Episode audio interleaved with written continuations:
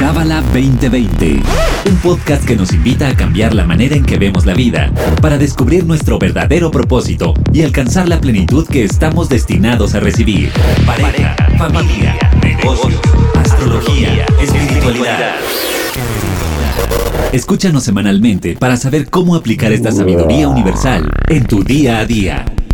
Bienvenido, bienvenida a este podcast Cábala 2020. Yo soy tu host, Bianca Pescador, y en esta ocasión mi alma está regocijada porque estoy nuevamente con uno de mis maestros favoritos, que es David Varela. David, bienvenido. Hola, ¿cómo estás? Muy bien aquí, pues extrañando nuestra presencia física, pero bueno, estamos en Zoom, eh, nos estamos viendo, que eso ayuda mucho, ¿no? A la interacción. Así estamos es. aquí platicando de cosas padrísimas. Y bueno, para ti, eh, estudiante de Cábala de la Vida que nos escuchas, este es un episodio súper especial porque quisimos escucharte, quisimos darte ahora sí que la palabra en este podcast, en este episodio, y nos dimos a la tarea de durante una semana recopilar algunas preguntas que tuvieras sobre la Kabbalah o sobre ciertas cosas que habías oído o algún libro o algo así. Hicimos una recopilación de 10 preguntas fabulosas, creo que engloban muchos temas. David ya se las mandé de antemano y bueno, estamos de acuerdo que podríamos hacer un episodio de cada De pregunta. cada pregunta, claro. Pero vamos a tratar de resumirlas. Sí. Y David, me voy a arrancar directamente sin más preámbulo. Y la primera pregunta dice, ¿qué sucede en el crecimiento o evolución cuando en una pareja uno de ellos está muy metido en el aprendizaje espiritual, emocional, laboral y la otra persona no está interesada en esa búsqueda? Las acciones o creencias de la pareja pueden llegar a ser un ancla o retraso en el propio desarrollo. En una ocasión, una persona me conmovió mucho porque con lágrimas en los ojos comentó, a veces jalar la carreta con peso excesivo es muy cansado y yo siento que si bajo la guardia solo será mi responsabilidad. Prácticamente yo siento, David, no sé qué opines, pero al leer este mensaje me, me viene Ajá. a la mente alguien que, que casi, casi está diciendo, me puedo divorciar, porque no puedo más. O sea, me, me cuesta Sí. demasiado trabajo esta mujer o este hombre, ¿no? Lo tengo que estar Ajá. arreando. Entonces, ¿qué dice la Kabbalah? So, hay varias cosas. Primero de todo, mira, hay una, hay una ley, que es la primera ley espiritual, que es la ley de afinidad. Y la ley de afinidad lo que dice es que cuando los iguales se atraen. Entonces, ponte a pensar en todas las relaciones que tenemos en nuestra vida, de pareja, o no de pareja de amistades, la razón por la cual tenemos una relación es porque hay algo en común, ¿verdad? Tal vez a las personas, a estas dos personas les gusta ir al cine juntos, a estas dos personas les gusta ir a jugar bolos, boliche juntos, o a estas dos personas les gusta tal deporte o les gusta la música. Entonces, eso que tienen en común es lo que realmente genera las amistades, ¿no? Y a mí me gusta, por ejemplo, obviamente, además de la espiritualidad, además de la Kabbalah, uno de mis hobbies es el gaming. A mí me encanta ser gamer, me encanta jugar, ¿no? Soy millennial, nací en el 82, así que soy millennial, pero soy un gamer, en verdad soy un gamer. Me gusta jugar videojuegos. Y tengo mis amigos de videojuegos y no tengo nada que ver con ellos de la Kabbalah, ¿verdad? No hablamos de Kabbalah, no de, pero son mis amigos porque tenemos mucho en común. O mi familia, tengo muchas personas en mi familia que obviamente no siguen el mismo camino espiritual que yo, pero obviamente son mi familia y tenemos cosas en común y hablamos de cosas en común y mantenemos esas cosas en común. Entonces, siempre en las relaciones, estoy seguro que en todas las relaciones, sobre todo las relaciones de pareja, algo tuvieron que tener en común. Es más, las personas que nos caen mal son personas que no tenemos absolutamente nada en común, que piensan distinto a nosotros, que piensan, tú sabes, que tienen ideas distintas a nosotros de la vida. Entonces dices, a esta persona no me, no me llevo con esta persona. Y eso es lo que tiene que ver. Entonces, obviamente, el sistema de creencias, la parte espiritual, en la parte es algo muy importante, y sobre todo para ciertas personas más que para otras, es algo muy importante que eh, es parte de nuestra vida, ¿no? Y sobre todo para aquellas personas que estamos en un camino espiritual, es una parte como, eh, se podría decir en mi caso, es una parte que ocupa como el 70 al 80% de las prioridades de mi vida. Wow. Y una de las cosas, inclusive con mi propia esposa, yo estoy casado, y una de las cosas con mi esposa, una vez yo le dije, y ella también me lo dijo a mí, dijo, primero, para mí primero va mi camino espiritual y después vienes tú. ¿Por qué? Porque sin la conexión con la luz, no puede haber realmente, ¿qué, qué tengo que para entregarle a ella? ¿Qué tengo para entregarle a mi esposa? O a mi hijo, o a mi pareja, o a mi, o a mi trabajo, o a lo que sea, si yo no tengo un sustento espiritual, ¿verdad? Entonces, para mí, prioritario es esa conexión. Y ella me dijo lo mismo. Y porque tenemos eso en común, entonces estamos juntos verdaderamente. Porque en verdad si nos ponemos a pensar, mi esposa y yo somos totalmente distintas. Ella viene de Israel, de un kibutz, yo vengo de Panamá, de un país capitalista totalmente distinto. ¿Verdad? Ella nació en una familia judía, yo nací en una familia católica. Físicamente somos distintos. Yo soy trigueñito, el color de té, la piel eh, medio morenita, ella es súper blanca, ¿verdad? Entonces somos totalmente distintos, pero ¿qué tenemos en común? Ese camino espiritual. So, sí, obviamente, sí juega un parte importante de las cosas que tenemos en común. Una recomendación que yo tengo en general en todas las relaciones es si una persona no tienes en común el camino espiritual, entonces no toques ese tema con esa persona. No trates de convencer a la persona que sea parte de tu camino espiritual y busca qué otras cosas sí puedes tener en común con la persona. Si te das cuenta que no tienes absolutamente nada en común, entonces tal vez ahí sí te tienes que preguntar, ¿será que aquí me tengo que quedar en esta relación o no?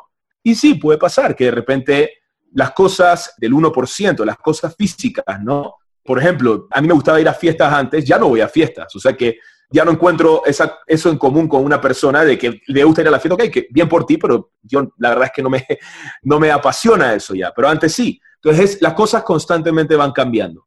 Lo único que nunca cambia es que vinimos a este mundo a hacer nuestro trabajo espiritual, nuestro crecimiento. Entonces por eso tener una relación espiritual, una amistad o una relación de pareja espiritual es muy poderoso porque de alguna manera los dos siempre, si se mantienen en esa prioridad de su crecimiento espiritual, siempre van a tener afinidad, porque siempre, y siempre van a encontrar algo común. Y eso es lo que realmente es un alma gemela. En otro, en otro lado, ya hablando de relaciones de mujer y hombre, el aspecto femenino, que es la vasija, que determina el deseo, es lo que realmente determina el nivel de espiritualidad que hay en una relación. ¿Ok?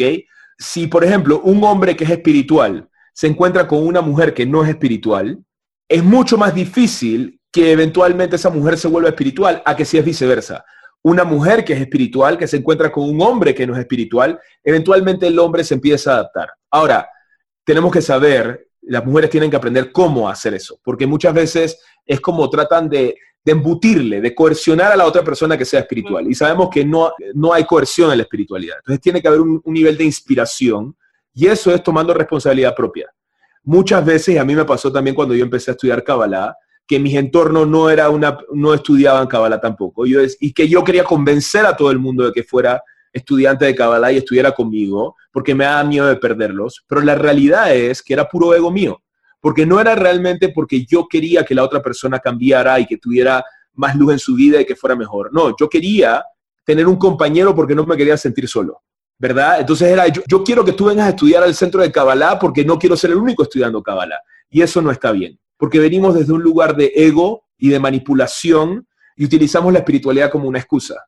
Entonces, sí, si yo todavía, porque yo tengo muchas relaciones y sobre todo relaciones cercanas, que no son relaciones espirituales y son muy amigos míos y los quiero muchísimo, si yo todavía tengo un conflicto en una relación en el cual me molesta que la otra persona no es espiritual es porque realmente yo no estoy siendo espiritual. Me explico porque yo todavía estoy enganchado en lo que la otra persona espera, que cambie, que sea distinta, y entonces yo voy a estar feliz. Entonces sí, tal vez nos hace falta un poquito más de trabajo interno y de crecimiento. Y la aceptación es parte del proceso, es parte de ser espiritual. ¿Me siguen? La aceptación de la otra persona. Ahora, hay otros casos, sí que hay, hay momentos en la vida en los cuales estoy rodeado de esa negatividad, por decirlo así, o no, no aguanto ya estar con una persona que constantemente grita y pelea y es agresiva y esto, y necesito tomarme un break. Pero la conciencia correcta no es quiero alejarme de esta persona porque es mala para mí. La conciencia correcta es necesito tomar un aire. Necesito un espacio para yo recargar fuerzas y eventualmente lidiar con esa situación. Porque tal vez estando en la situación no tengo la fuerza, no tengo la fuerza para lidiar con la situación. ¿Qué me pasó también? Personalmente te lo comento, me pasó con mi mamá mi mamá estaba muy deprimida, yo vivía con ella y me sentí que su depresión me estaba jalando para mí. Y yo le dije a mi mamá, mamá, discúlpame, me tengo que ir de la casa, ¿verdad? Tomé un espacio y continué, en verdad, mi camino espiritual. Y eso me dio fuerzas. Yo y mi mamá está lo más feliz del mundo, ya no está deprimida, porque las fuerzas que yo agarré, y estoy convencido de eso, las fuerzas que yo agarré y mi crecimiento creo que fueron un ejemplo para ella de darse cuenta de que no podía depender de los demás, sino que tenía que buscar su propia luz. y la, veo mucho más feliz. Entonces, eso es válido. Pero lo hice en verdad, honestamente, lo hice porque dije, si me quedo aquí, nos vamos a ahogar los dos. Si yo por lo menos busco la soga y yo me levanto con el propósito también eventualmente de llevarle un poquito de luz a ella, entonces es más válido, porque no lo estoy haciendo egoísticamente, porque yo me quiero alejar de esa persona, no quiero saber más, más nada nunca de mi mamá. No, eso no, ese no es el objetivo. Me siguen, espero que me haya podido responder lo que me, preguntaste. Es, algo muy profundo y algo muy cierto, es algo muy lindo. Claro, y también importante pues que habría que analizar bien la situación, ¿no? Ahorita que claro. de los sombrerazos y todo, bueno, hasta dónde llega el sombrerazo, o sea. Exacto, exacto. Tiene que ver también con el ticún de la persona, ¿verdad? Si, si, yo soy, si yo soy una persona que que soy sumisa y que acepto todo de la otra persona y mi ticún, mi trabajo espiritual, mi proactividad sería poner límites, pues eso es lo que hay que hacer para revelar luz. Si es lo contrario, soy una persona reactiva que constantemente estoy gritando y peleándome y mi proactividad es ser paciente y comprensivo, entonces eso es lo que tengo que hacer. Entonces depende del caso y depende de la persona y el trabajo espiritual que tiene que hacer la persona. Claro, y aquí yo les voy a recomendar el episodio que hicimos con Esther de restricción, compartir, nos quedó buenísimo y hablamos un poco de eso. Ahora, la pregunta número dos fue muy curiosa porque me llegó a mi Messenger de Facebook, que en la vida reviso, pero lo revisé, y decía, Bianca, has mencionado que solo estudias Cábala, yo, yo siempre digo que llevo seis años estudiando y tal, pero no te has cambiado de religión. ¿Cómo es esto? Pensé que la Cábala era solo para judíos.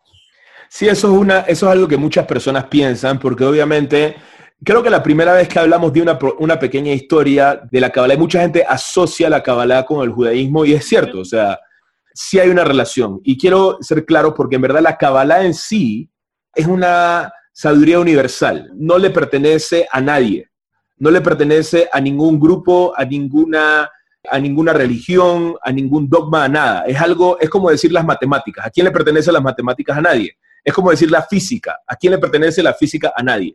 Ahora, hay un grupo de gente que estudia la física que se llama los científicos, los físicos, ¿verdad? O hay un grupo de gente que estudia y aplica las matemáticas y ellos se llaman los matemáticos.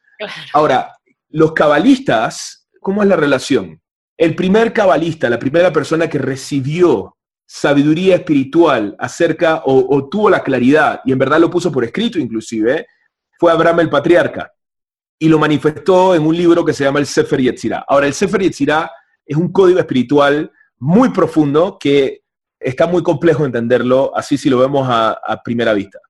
Entonces, hay un linaje que empieza desde Abraham, ¿verdad? Inclusive todas las religiones monoteístas, el Islam, el cristianismo y el judaísmo vienen de Abraham el patriarca, como lo sabemos, ¿no?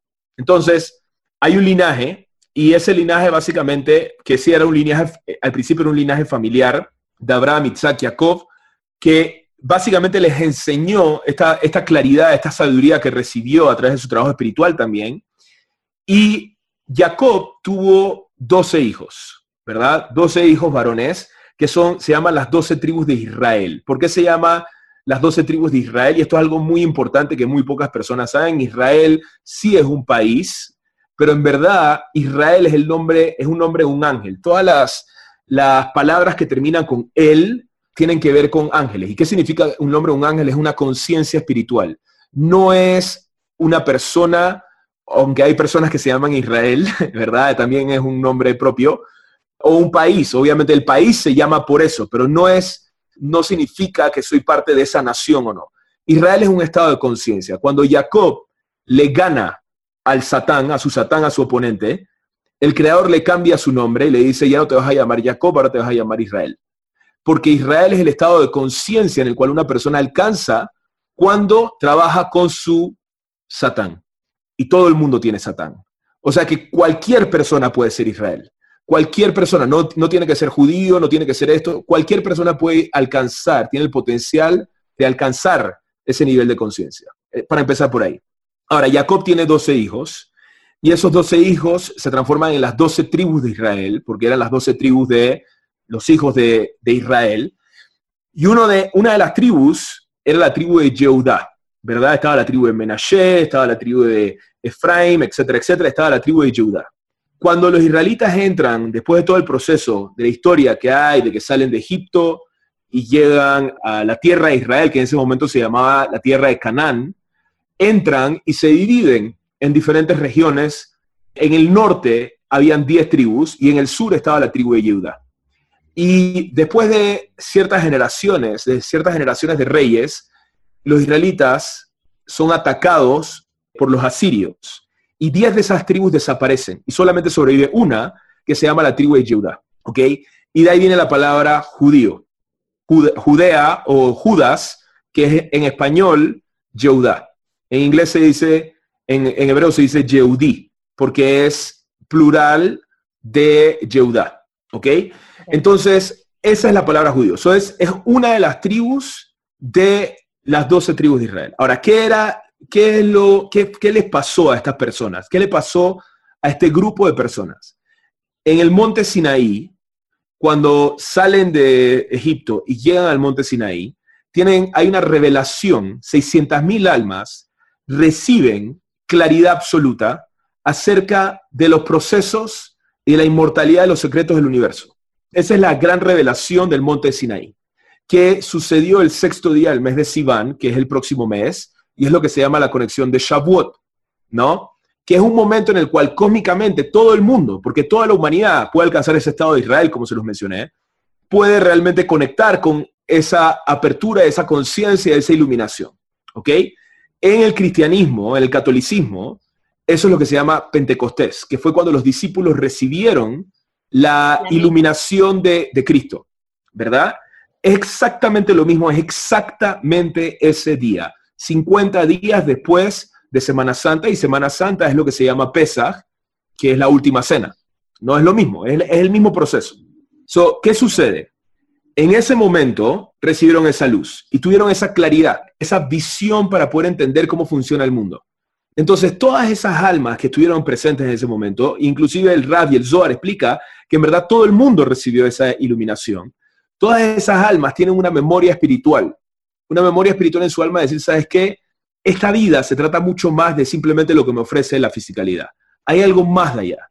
Y el Rav Berg explica que todas las personas que realmente tienen un deseo de conectar con esa luz más allá de la fisicalidad, lo que llamamos el 99%, es un alma israelita. Es un alma que tiene ese deseo de conectar con la luz del Creador. ¿Ok? ¿Quién tiene ese deseo de conectar con la luz del Creador? Ni tú, ni yo, ni nadie sabe. Eso es algo muy personal entre una persona y la luz del Creador. Y por eso la Kabbalah es universal, porque no se trata de segmentar y fragmentar a un grupo de personas y definir y decir, tú eres israelita, tú no, tú eres judío, tú no. No tiene nada que ver con eso. Hay un grupo de personas que eventualmente se transformó en la religión judía, que eran los hebreos, los israelitas que sobrevivieron a esa invasión, que mantuvieron las herramientas espirituales cabalistas vivas. Por ejemplo, kosher, Shabbat, todas esas herramientas que son para la humanidad, no es nada más para ellos, ellos, de alguna manera, su misión en la humanidad fue mantener esas herramientas vivas. Y gracias a que las mantuvieron vivas, la humanidad hoy la tiene accesible. Ese fue el rol de ellos. Y obviamente, al utilizar esas herramientas, muchos de los judíos, muchos de los que estaban dentro de, la tribu de Judá, fueron cabalistas que revelaron también secretos más adelante. Ahora, no significa que todo el mundo que estudia Kabbalah tiene que ser judío, ¿verdad? Porque es como decir, todo el mundo que suma y resta tiene que ser matemático. Me explico, no, no es eh, con saber y aplicarlo a tu vida es lo importante. Y esa es la razón por la cual el centro abre las puertas a que todas las personas puedan estudiar esta sabiduría. No solamente un grupo de personas o esto, a todo el mundo que quiera estudiar esta sabiduría.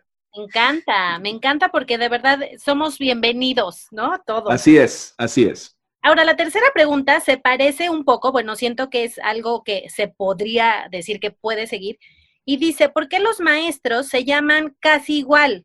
Bacheva, David, Mijael, Sara, y yo cuando leí esta pregunta dije, ay, sí es cierto. Sí, sí es cierto, en verdad. Les voy a decir un secreto, la mayoría de nosotros no nos llamamos así legalmente. ¿Ok? Pero nuestro maestro nos puso esos nombres, son nombres espirituales.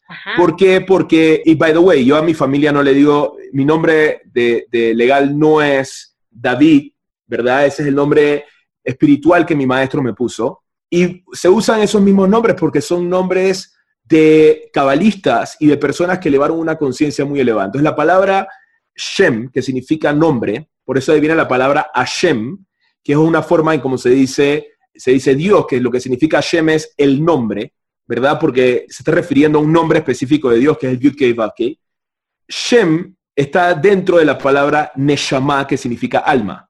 Entonces, tu nombre te conecta con el potencial de tu alma. Entonces, por ejemplo, si a alguien le dicen eh, pirulín, ¿verdad?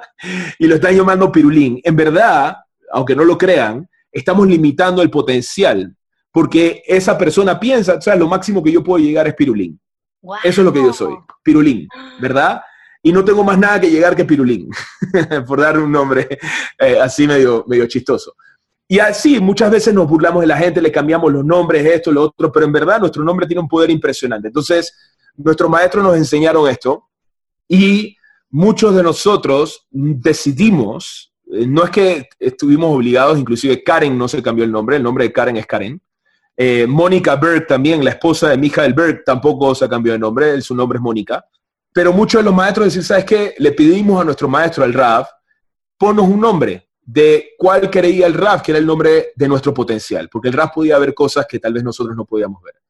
En mi caso me pusieron el nombre de David, y ese es el nombre del cual yo me presento espiritualmente a las personas, sobre todo a mis estudiantes, porque conecta con el rey David, que fue un canal de luz en lo que se llama la sefirá de Malhut. Malhut representa el deseo realmente por la luz del Creador. Entonces el Raf decidió ponerme ese nombre a mí para que yo pudiera potencializar mi deseo por la luz del Creador, ¿no? Y para que yo pudiera recibir los atributos del rey David, que era una persona muy espiritual. Entonces esa es la razón. Ahora, yo no obligo a la gente que me llama a mí de esa manera, sobre todo mis seres queridos, no los obligo a que me llamen a mí de esa manera, porque tal vez para mi mamá es muy difícil que me llame del nombre que no me puso, ¿no? Claro. Entonces, así, lo, así se lo digo a mis estudiantes y a las personas en el centro, pero también no soy muy de obligar a la gente, no, me tienes que llamar así. No, no, se trata acerca de eso. Me encanta, me encantó. Yo claramente, bueno, el rey David me acuerdo de las mañanitas, ¿no? Exacto, por eso estoy en México, tal vez. y a ver, David, la cuarta pregunta dice, esta me llamó mucho la atención y dice, ¿Aún se da la reencarnación o ya no? Y vamos a aprovechar este comercial para promover la clase de Rifki que acaba de empezar los martes a las 5 de la tarde, que tratan justamente de la reencarnación. Siento que por ahí se dio esa pregunta. Entonces, ¿se da? ¿Somos almas reencarnadas? Hubo una Bianca hace muchos que fue bruja. Ah. Mira, hay algo muy lindo de la, reencarnación, lo podemos explicar un poquito más eh, fácil con la ciencia. Y dice Rabashlak explica que la reencarnación no solamente ocurre en los seres humanos, todo está constantemente reencarnando. Todo está constantemente, porque ¿qué es la reencarnación? Es la conversión energética de un estado a otro. Entonces nuestra alma es energía, la conciencia es energía. La conciencia obviamente constantemente, inclusive nosotros podemos recibir almas adicionales de otros seres, de seres superiores, podemos recibir almas adicionales. Entonces podemos decir que un alma puede, una conciencia puede reencarnar, inclusive hay herramientas espirituales que nos permiten recibir conciencia de maestros que han salido de este mundo físicamente. Recibir esas chispas de luz, recibir esa conciencia. es una especie de reencarnación, una especie de recibir esa, esa luz. Pero todo está constantemente evolucionando y todo está constantemente reencarnando hasta que terminemos la corrección final, el ticún de la humanidad entera. Cuando terminemos el ticún de la humanidad entera, entonces, de acuerdo al Zohar, la alma, la conciencia va a poder alimentar al cuerpo al 100% y brindarle la energía e inmortalidad al cuerpo. Entonces el cuerpo, en nuestra última alma, en nuestro último cuerpo, por decirlo así, que no sabemos si es nuestro último cuerpo este o no, porque todavía desde el punto de vista espiritual, del tiempo, de físico, nos queda como unos 230 años para que la humanidad entera llegue a ese estado. Las almas van a vivir mil años, mil años en su cuerpo, ¿verdad? Y después, ¿vieron la película de de Star Wars, la última de Luke Skywalker que se evapora y se va al espacio, eso es lo que va a pasar. Todas las almas se van a literalmente elevar y trascender la fisicalidad, pero eso es un proceso todavía.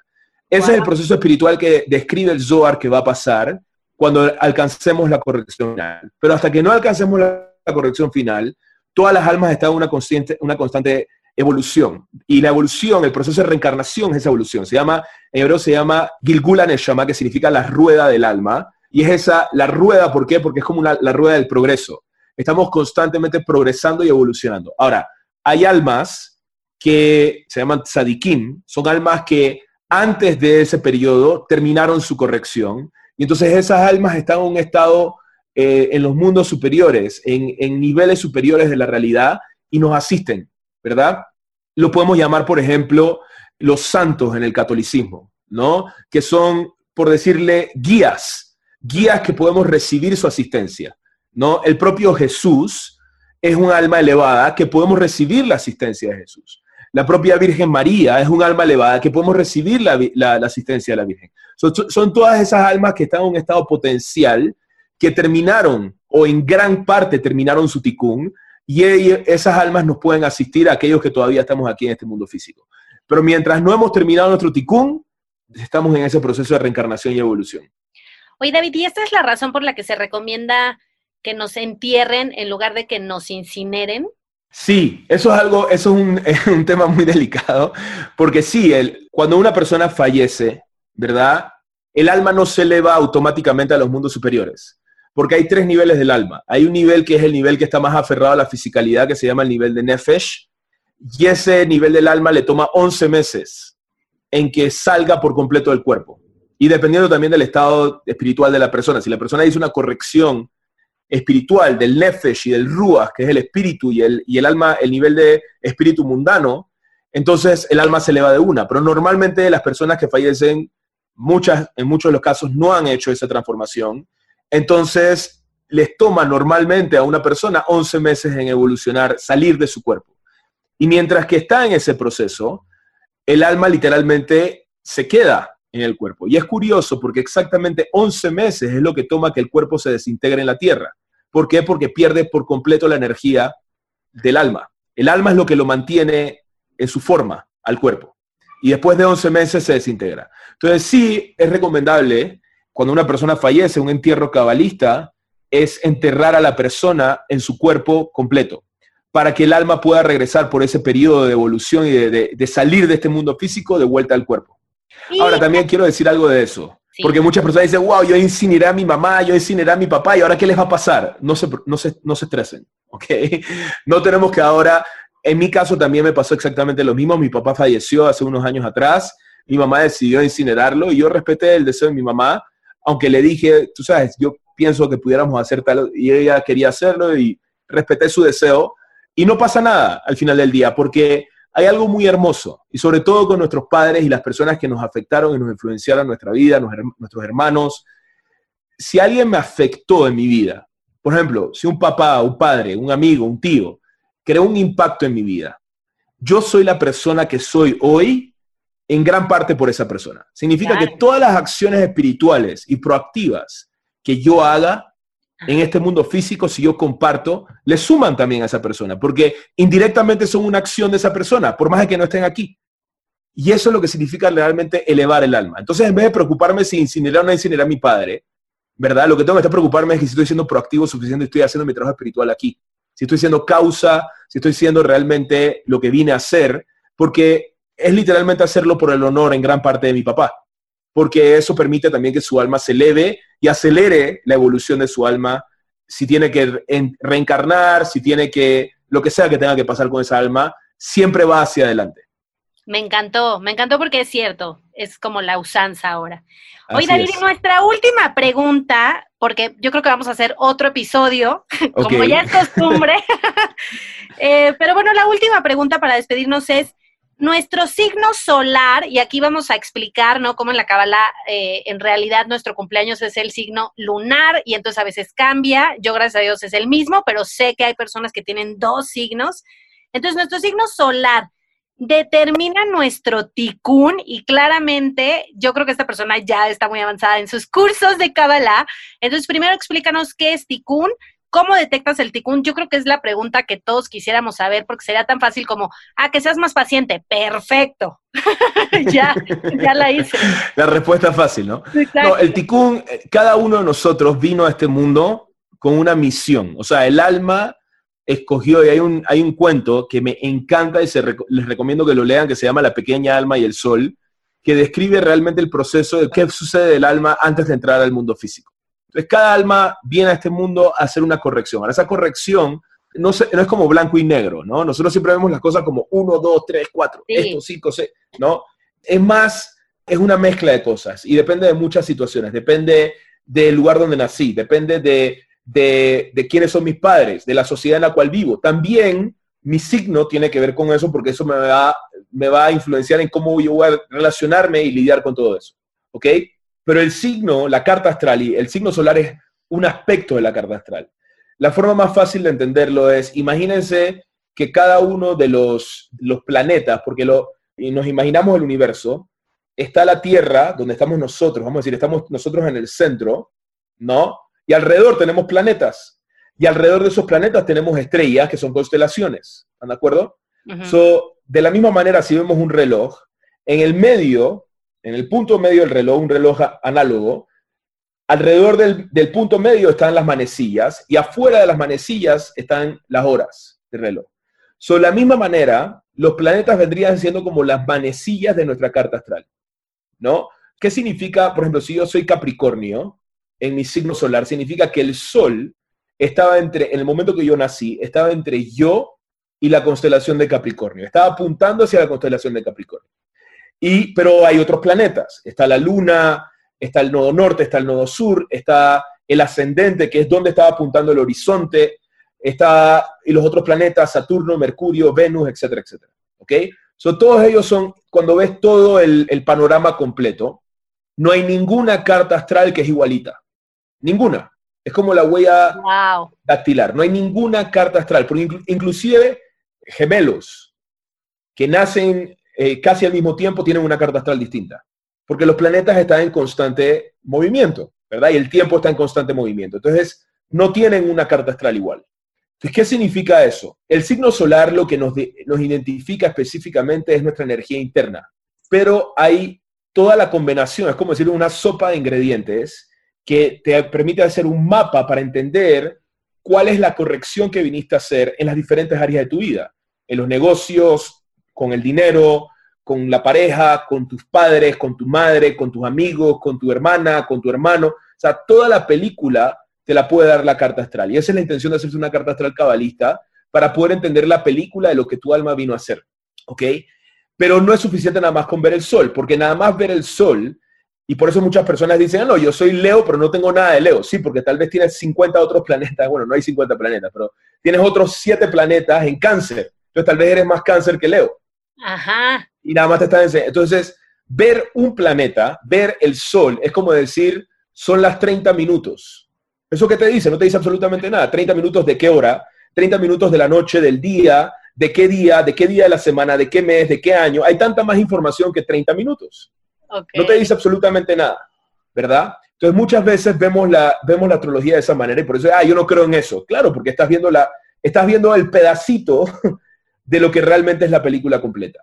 Pero si una persona se hace una carta astral, yo en mi caso, antes de estudiar Kabbalah, yo soy Capricornio, soy ingeniero, no, no, no creía, bueno, ya obviamente ya tengo 10 años de estar en esto, ya lo entiendo mucho mejor, pero no creía nada de espiritualidad ni nada, y mucho menos astrología. Cuando me hicieron una carta astral quedé en shock, porque dije, esta, esta señora me conoce, esta señora, de, o sea, ¿cómo me conoce tanto? Wow. Todo está escrito ahí, todo está puesto ahí, ¿verdad? Y es muy poderoso.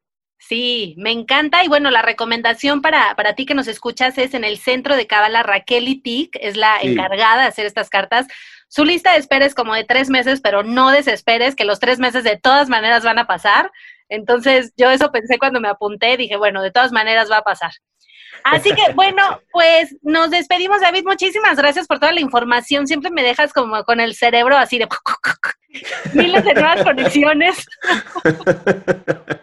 Sí, es, es mucho, es mucho. Hay que ir paso a paso. Yo siempre digo, hay que ir paso a paso porque hay tanta información que sí, eh, tenemos que ir absorbiéndola paso a paso. Sí, está cañón, pero bueno, ha sido una magia y de verdad, a ti que nos escuchas, gracias, gracias por darnos estos minutos, gracias por tu interés, por siempre, de verdad estamos azorados con la cantidad de descargas que ha tenido este podcast. Créemelo, yo me dedico a esto, doy clases de podcast, no es normal, entonces me encanta que haya esta sed y esta recepción, esta vasija para recibir estos mensajes de, de, los maestros, ¿no? Para mí yo me siento súper privilegiada, David, siempre porque siento que es una clase privada, entonces me fascina.